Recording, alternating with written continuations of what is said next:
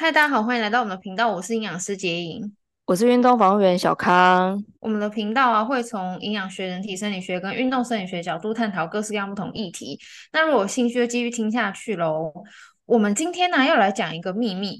嗯，这个秘密呢，就是我觉得每个人超爱的一个饮品。然后，但是其实你喝了它以后，它有可能会造成你便秘，或者是你的肠子不蠕动。那这个饮品是什么呢？就是拿铁，好超恐怖的。我只能说，在这个世界上，我认识的人类里面，我觉得有百分之九十的人是喜欢拿铁的。你你有没有你有没有是这样？你朋友？哎、欸，我觉得是百分之九十九。哎。我我身边只有一两个人说不喝咖啡，然后大部分人都会跟我说，我知道不能空腹喝黑咖啡，所以我喝拿铁。刚刚一听到这，我觉得还蛮讶异的。OK，我今天就是要来揭露拿铁的秘密，因为我发现很多人就是像那个 Seven 现在不是都可以寄杯嘛，然后我真的觉得是爱拿铁的，或是直接这样刷下去买拿铁的人超多的。为什么拿铁这个东西它有可能会导致你便秘呢？因为拿铁的结构是不是就是咖啡、黑咖啡加牛奶？那黑咖啡里面有一个酸，有一个有机酸叫做单宁酸。那这个单宁酸呢、啊，它在遇到蛋白质的时候，其实它会结合成一个块状物，一个沉淀物。然后那个团状的一个块状物啊，它其实是不容易被分解的。譬如说我们喝下去，第一关就是胃嘛。其实那个胃酸跟胃消化液，它要溶解这个团状物已经不容易了。好，那假如说今天很幸运可以分解它，然后把它呃稍微做了溶解，然后离开胃以后到小肠啊，其实你的小肠的消化液要分解它都不是很容易的，它的粘性比较高。你知道小肠不是就绕来绕去很长吗？嗯。所以说，它就会造成一个风险，就是可能会延长变成两倍的时间，它才能够到你的大肠，导致你的肠子蠕动变慢，然后你可能就会便秘。譬如说，你隔天原本正常要排便的那个时间，它就因为它还没有绕到你的大肠，或是它到你的大肠还没有绕到尾端，所以你就会没有感觉，就会不想大便。然后你可能过了那个时间之后，你想要有一点想大的感觉，但是你再去用力就没办法，它会造成一个这样的一个现象。单宁酸跟蛋白质结合，会造成这个团状物的这个吃法。第一个就是我刚刚讲的，最多人会常常吃，或是每天早餐就会来一杯的拿铁。除了拿铁以外，还有什么东西呢？就一样的概念，水果牛奶。水果，因为其实有一些水果里面它也有单宁酸，我们会知道，譬如说茶或者是咖啡里面会有单宁酸，对不对？可是有一些水果，它其实里面也有单宁酸。好，那举个例子，譬如说香蕉牛奶。听到这我就气，跟你讨论那一天，我那天早上就是喝香蕉牛奶，我还想说啊，我最近吃的东西会比平常还要多，我就觉得有点难消化。然后我那一天早上就是为了想说要好消化，我就挑了香蕉牛奶。然后中午跟你一讨论，哇，下课就挑了一个不会消化的，全部塞塞住，气死。比较比较难消化了，比较难消化的。OK，我觉得香蕉牛奶应该是蛮多人会喝。诶，其实有还有香蕉牛奶，然后芭乐牛奶跟苹果牛奶，基本上就是这三个水果，它里面有比较。高含量的单宁酸，不是每一种水果里面都有单宁酸，可是这三种水果它很常跟牛奶结合在一起饮用，但是它这三种水果里面它所含的单宁酸是比较高的。好，那很多人会说，那个单宁酸含量高的水果要怎么样判断呢？其实最简单的方式就是，如果它不是那么熟的一个状态，你吃完的时候你会觉得嘴巴里面有一点涩涩的感觉。我我不知道你有没有吃过没有那么熟的，就是还带一点点。绿色的那个香蕉，你有吃过吗？哦，有啊，有我有吃过，就是它会有个小小的感觉，对，它就会有个小小的感觉，对不对？然后其实芭乐也会有，我不知道你有没有吃过有一点涩感的那个芭乐，有吗？哎，仔细想，其实有哎、欸，我以前不觉得那是涩感，但仔细想想，那那就是涩感。其实我觉得芭乐蛮明显的，因为呃，台湾人喜欢吃的芭乐是脆的。它不会过熟，因为它过熟其实就会偏软。但是我们、oh. 你知道有有一派人喜欢吃脆芭乐，然后有一派人喜欢吃软芭乐，但是喜欢吃脆芭乐的比较多。你你应该有发现这件事？哦，就是脆派啊。你是脆派的对，对，因为它在比较没有那么熟、没有那么过熟、没有那么甜的时候，它的单宁酸结合它是比较单体的一个状态的话，你比较吃得出它的那个涩味。如果越放越久，它开始变软了，它会变甜。其实它的单宁酸含量没有下降，只是说它结合在一起变得比较你吃不出来，它比较吃得出来是甜的味道。这样好啊，你在它比较脆的那个状态的时候吃的话，你就会发现它会尾韵有一点点涩涩的感觉，那个就是单宁酸，那个就是单宁酸的味道。哎，这样我可以问一下吗？因为上次听你讲完之后，我就开始觉得非常不妙，然后我就突然想到，哎，其实吃那个没有很熟的木瓜也是会觉得涩涩的，哎，该不会木瓜牛奶不行吧？哦，不会，其实木瓜它里面的那个单宁酸的含量，它不算是高单宁酸的水果之一，所以你你可能比较可以喝木瓜牛奶。它还比较安全，即便它虽然没有成熟的时候，它吃起来会有点涩，可是它的单宁酸的含量不是到非常高，嗯、所以是还可以接受范围。对对，是可以接受，就是它结合成那个团状物，那个单宁酸蛋白的那个量不会那么多，所以它比较不会导致你说，哎，可能会胀啊，或者是便秘。所以你可以喝木瓜牛奶，木瓜牛奶反而是你朋友这样子。哦，那这样子像什么巧克力牛奶是不是也不太行啊？因为这样听起来好像有咖啡因的都有单宁酸呢。嗯，因为可可里面其实也是有一些单宁酸，所以呃，可能就你你尽量你要少一点啊。我我不知道大家有没有那个经验呢？哈，就是你会发现你喝完它到下一餐的中间你不太饿，你可以做个测验。举例一般人早上八点他可能就这个三明治，那原本他配黑咖啡，平常他可能到中午十二点他要用餐以前他一定会饿。你把它换成拿铁，你可以试试看，你其实是不是到下午一两点你其实都不会饿？但因为用餐时间到了，所以你会去用餐，只是说你其实那段时间不会饿。那那个不会饿的感觉，其实就是因为它会让那个团状物，就是单宁酸蛋白，它在胃里面，其实它就会有点卡。卡胃的感觉，他就是要离开胃，他会花比较久的时间，其实就是因为这个原因，这样子。哇，哎、欸，这样我现在想到巧克力跟牛奶的结合实在是太多了。举凡不是喝的，用吃的也是。哎、欸，所以这样便利商店要去掉一大半的食物了吧？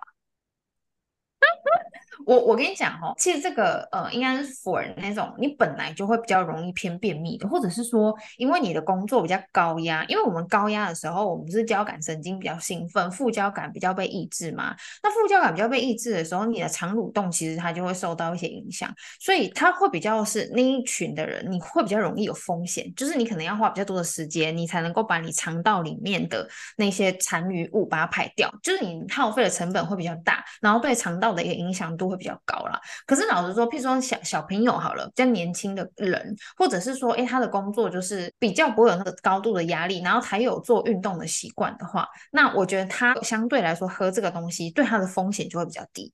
所以，其实我把它提出来，都是因为它有这样的一个现象。那如果你就是那一群人，譬如说你就是容易便秘的，或是你容易紧张的，或是你是高压工作者，或是你根本一整天你都没有什么在活动的，那你就是我讲的那一群人。然后我觉得那一群人蛮大群的。那你在选择你的饮品的时候，尤其是拿铁的时候，你就要小心，就是你很有可能你喝了它就就打不出来。就是会，或者是，或者是比较卡，比较多宿便这样子哦，所以它它其实是其中的一个风险呢。那至于是不是每一群人都需要这样，不一定啦，只是说它真的会有风，你可以做测试看看，你可以测试看看。那如果你本来就已经呃便秘大王了，或者是你容易胀气，那你就这一群的饮饮料饮品，刚刚讲拿铁啊，或者是水果牛奶，你就要特别筛选。就是呃，刚刚讲的那个苹果啊、香蕉啊，然后芭乐牛奶，你就尽量不要喝，你就选别种水果去搭的牛奶，就比较不会有这样的一个问题。之前不是有蛮多人都会说，那个早餐店的大冰奶都会帮助排便吗？这样跟我们讲的这个原理不太一样，为什么会有这样子的说法？OK，你说大冰奶它就会落赛，对不对？哎，是都都落赛吗？可能有些人会落赛，但有些人可以大便。哦，我跟你讲，会可以大便，就是正常成型大便那个是他，因为他本来原本是便秘，然后所以他喝它就正常成型。如果说啊，他是本来正常排便的人，他喝那个大冰奶，他就会落塞，这一定会，就是它会刺激肠蠕动啊，它会它会让你比较容易想要拉。那如果你正常排便的，它就会变落塞。那如果你是便秘的，譬如说你本来就两天大一次的，那你喝它，你就会觉得你可以正常排便这样子。嗯，那这样子是不是对便秘的人来说，其实可以用这个来让他大便？呃，我我跟你讲哦，因为那个早餐店的大冰奶，呃，有可能它不是纯的鲜奶，它就是就也就是说，它里面有的不是蛋白质，它有的是油脂，它有的是奶精类型的东西，所以它可能会跟就是我们讲这个单宁酸蛋白不一定是同一个。呃，概念的东西，所以它反而是可以刺激你的肠蠕动，它有点像是强迫腹泻的啦。你说它是不是非常健康的排便的东西？我觉得也不是，但是它就是，如果你今天要急救，呵 就是你你真的就是好几天大不出来，按照你就是真的没办法，然后你又可以获得它的话，你可以去喝它。其实之前我看它的理论，其实它有说，哎，可能它的冰块里面大肠杆菌比较多，所以它一进去之后就会刺激你的肠道菌群，那它就会让它的功做增加，就是肠蠕动的速度变快，它产气比较多，蠕动比较快，那它就会导致呃排便或者是腹泻。但是呃有一些喝的是冰的红茶，它就不会啊，它一定要冰奶它才会有感觉，那就跟冰块没关系嘛，那基本上就是跟它的奶精的成分会比较有关系。那有些人是对于那个奶精成分它是比较敏感的，因为它是油脂类的东西，有些时候你如果很短的时间之内吃到液态的油进去的时候，它也会刺激肠蠕动，因为它会把大便滑出去嘛，所以它是油脂的原因导致它可以排便出去这样子。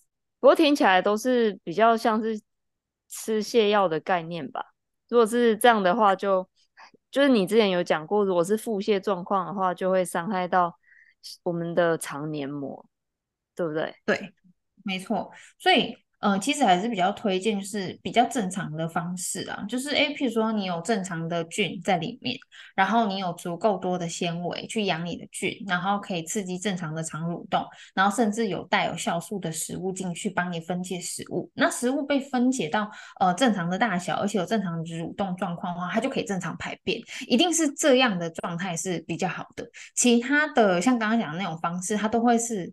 有一点暴力的，是很暴力的，让你大便的方式就不是很好，这样子。嗯，了解。然后再来就是第三个，我觉得比较容易，就是跟这个概念比较像的，就是红酒牛肉。我不知道你会不会吃红酒牛肉炖饭，还是什么什么那那一类型的东西。哦，我蛮少吃的。但是不是有些人他会选择这个口味的饭饭类的东西？这个蛮受欢迎的，或是很多人在家自己也会做啊，红酒炖牛肉什么的。居家男的招牌菜吗？对对对对，然后呃，我要讲就是，其实葡萄也会有这样的一个成分，就是单宁酸的成分。所以你有没有发现，有有些葡萄它吃完也会有涩涩的味道。葡萄有吧？应该有。有有有。嗯，然后所以葡萄拿去做成的那个发酵物就是葡萄酒，其实它里面也有单宁酸。那如果说你把呃含单宁酸的这个葡萄酒，然后跟牛肉，就是跟蛋白质嘛，因为牛肉是一个呃主要就是蛋白质类型的食物，你把两个一起拿下去煮的时候，它里面就一定会有这个单宁酸蛋白的这个沉淀物，所以它也会比较容易导致你比较不好排便这件事情。嗯，了解。嗯哼。OK，所以呃，我今天呢分享的这个东西，就是其实在日常生活当中蛮容易遇到的。好，尤其是第一名就是拿铁，想要分享给大家，就是说有没有可能你每天的便秘是因为它？像我有个个案、啊，他就很明显，因为他跟我说他不敢喝黑咖啡嘛，我就说其实你也不一定要喝咖啡啊。他就说嗯，可是我都是带小朋友，所以睡不好嘛，所以呢，他就觉得说啊，他早上来一点咖啡是可以让自己稍微清清醒一下，然后可以做事情啊，干嘛干嘛的，所以他都会喝一点咖啡。让他以前不敢喝咖啡的时候，他就会加牛奶。可是我们在饮食控制在追踪的时候，就是发现他只要喝那咖啡，然后我跟你讲，他牛奶就加五十到一百 CC，就是很少，嗯，他还是就是哎，大不出来，就想大便，但他就塞住，他就是会塞住，然后只要把那个牛奶拿掉，哎，他就正常排便。嗯。对对对对，所以我觉得也许你可以尝试看看，如果说你一直都有一些便秘的困扰，或者是容易有胀气的困扰，或者是就是肠子觉得是不太蠕动，它就是会就是鼓鼓的，或者你压它的时候都会有那种压胀感、胀痛感的话，那你就可以。想一下，说也许你每天在喝这个拿铁，有可能是它导致你的肠子蠕动变慢，所以才会经常有这样的一个问题。所以也许你可以移除它，试看看，你尽量把单宁酸跟蛋白质分开吃，那就可以避免这样的一个现象。应该早上需要醒脑的人还蛮多的。那如果现在没有喝这个东西的话，你觉得还有什么可以替代吗？其实我我认真觉得，你就是比较空腹，啊，然后你就是饭后去喝黑咖啡，好啊。但是很多人就是说，哎，我我不敢喝嘛，对不对？嗯、不敢喝，因为他觉得黑咖啡太苦了。对，好，那有几个方法了哈。第一个就是你练习嘛。你你你让你自己就是哦，哎、欸，我第一次喝这个东西，我觉得很苦，我吓到。但我第五次喝它的时候，我可能觉得好一点，那就是耐受度的增加。所以看你是不是属于这种 training 自己类型的人。那这是第一个方式，因为我、嗯、我讲我刚刚讲的那个个案，他渐渐的可以接受这件事情。所以我觉得那个对苦味的耐受度应该是可以训练而成的。好，他他带给我的这个认识就是讲，其实它可以是被练成的。然后第二个方法就是，也许你可以加的东西，它就是不是含蛋白质那么多的东西。譬如说，你可以换燕麦奶。好，我我自己觉得，因为其实燕麦奶里面它还是有蛋白质，可是它里面所含的蛋白质跟牛奶里面的蛋白质比较起来，其实少一点。哦，其实少一点，你可以去看每一百 CC 它里面所含的蛋白的含量，它还是会比较低一点点。好，所以你可能可以先换燕麦奶试看看。那如果说你换了燕麦奶还是不行的话，那我就建议你就是把它加柠檬汁，就是把它换成像西西里咖啡。西西里咖啡它里面就没有蛋白质，所以呃，像我我自己的个案呢、如果他们不敢喝黑咖啡，但是又要喝咖啡的味道，就是到底是怎样，然后就没办法。那那我就会跟他说，不然你喝西西里咖啡。嗯，就是你把它换成柠檬的方式，因为没有蛋白质，所以然后如果又比较顺，你又可以让那个苦味稍微中和一下的话，那你可以换西西里咖啡，可能会比较好。嗯嗯嗯，了解。好，哎、欸，你之前不是有跟我讲说，像孕妇啊，或者是腹部有开过刀的人，他们对于这个东西的反应会特别明显吗？那这样子是为什么？哦、如果说他是。剖腹的一个产妇哦，还有再来就是可能肠胃的疾病，然后导致她可能要动手术。只要有开口过了，她的肠道的粘连状况都会比较严重。那肠道一旦粘连以后啊，其实它的那个弹性真的就是就是会有一个结痂的一个部分嘛，所以它的肠子蠕动的速度跟能力就会变差。好，那这件事情就会导致，如果你喝到拿铁，那它的蠕动就变得更慢。所以你对于这样子的一个现象，就是单宁酸蛋白导致的肠子不蠕动或者是便秘，它的影响度就会再比较多一点点。而且，其实我我那天跟你讲这件事情之后，它是不是又呃连接到这个筋膜的部分，对不对？你那天有有跟我提到这件事情。对，我刚刚听你在说的时候，就是那个腹胀什么的，我自己就蛮有既视感的，因为我真的有一天就发现说。我在腹胀的时候，我的腹部筋膜是紧绷的。那我就想到啊，因为我们人体肌肉是被筋膜包起来嘛，其实内脏也是，内脏它有一个内脏筋膜。题外话是，它其实是连到我们的腰椎那边，所以内脏筋膜紧绷的人，他也有可能会下背痛。像我就是那种消化很慢的人，哎，我就发现说，哎，放松我的内脏筋膜，然后我的腹部这样胀气，它就会消下去了，我晚上就会比较好睡。那甚至当我觉得筋膜的状况比较好的时候，就是我会把手放在我的腹部嘛，然后我就是上下左右去滑动它。那如果四个方向可以移动的距离都是比较平均的，或者是说没有什么硬块之类的，那我就会觉得，哎，它现在状况是好的。那在这样的状况下呢，我觉得我一整个消化的过程就会比较好。但是如果有什么硬块啊，然后就是很难推，状况比较差的时候。那一些消化不良的状况，它就会全部冒出来，然后没有解开这个筋膜，它就是不会消失。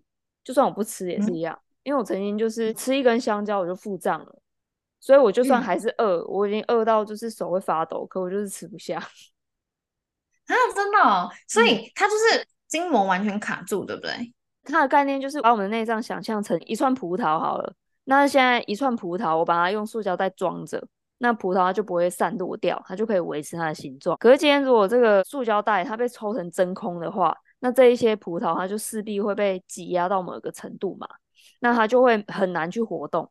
也就是说，像我们肠胃如果说被筋膜挤压到变很紧的状况，那它就是像在真空里面的葡萄，它今天如果要蠕动的话，它就会很难动，或是甚至有一点动不了这样。哦。OK，所以好，那这样可就是可可见的，就是如果你有腹部开刀或者是剖腹产，然后你有筋膜比较容易紧绷的问题，然后就是肠粘连的一个问题，然后如果再加上喝这个 拿铁，那就整个很糟糕，全部卡住卡住，宿便超多。那这个时候其实呃，除了要避开。呃，可能会导致这个胀的单宁酸蛋白的问题以外，也可以借由按摩来改善，对不对？就是把筋膜打开，然后按摩的一个方式，也可以改善这样的一个状况，就是可以让肠子的蠕动速度变得比较快。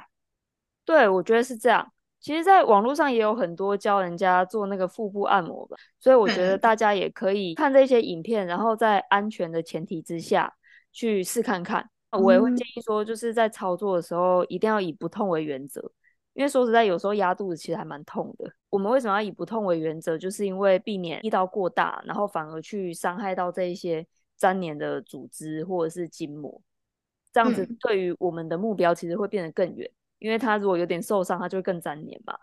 所以建议大家可以以不痛为原则，然后去试看看做这一些腹部的按摩，这样。哦，OK。好，诶，那我我要来帮大家 summary 一下。反正如果你是那个万年的便秘大王跟胀气大王的话，第一个要避免的就是拿铁，第二个就是水果牛奶，刚刚讲的芭乐、香蕉、苹果牛奶，第三个就是不要吃红酒、牛肉。这一类型的就是食物，这样料理这样子，因为它在胃啦跟肠道里都比较有风险产生单宁酸蛋白，而让它堵住。然后再来就是，如果说已经发生了的话，可以借由腹部按摩的方式，让你的筋膜松开，然后让它的蠕动变得比较正常，然后这个现象也可以得到缓解，对吗？嗯，对。OK，好。如果你自己就是便秘大王，他就可以帮到你。那如果说你身边你已知的一些便秘大王的一个团队，哈，你你有那那一群的人的话，那你一定要分享给他，给他听这一集，然后让他去呃检检视他自己是不是很常吃到我们以上讲的这些东西。那要赶快怎么样做自救跟避免这件事情发生这个饮食调控，这样子好吗？嗯，好。那我我会先从我自己开始做起，然后也会。就是推荐给我那一些姐妹淘或兄弟们，在路上应该抓十个有九个吧。对啊，对啊，对啊。也许你没有发现这个秘密，然后我们把这个秘密揭露出来。好的，今天我们就讲到这边喽。然后，如果大家喜欢我们的话，还是帮我们做五星评价了，好不好？哈，就是还还是再呼吁一下。那我们今天就分享到这边喽，大家拜拜，拜拜。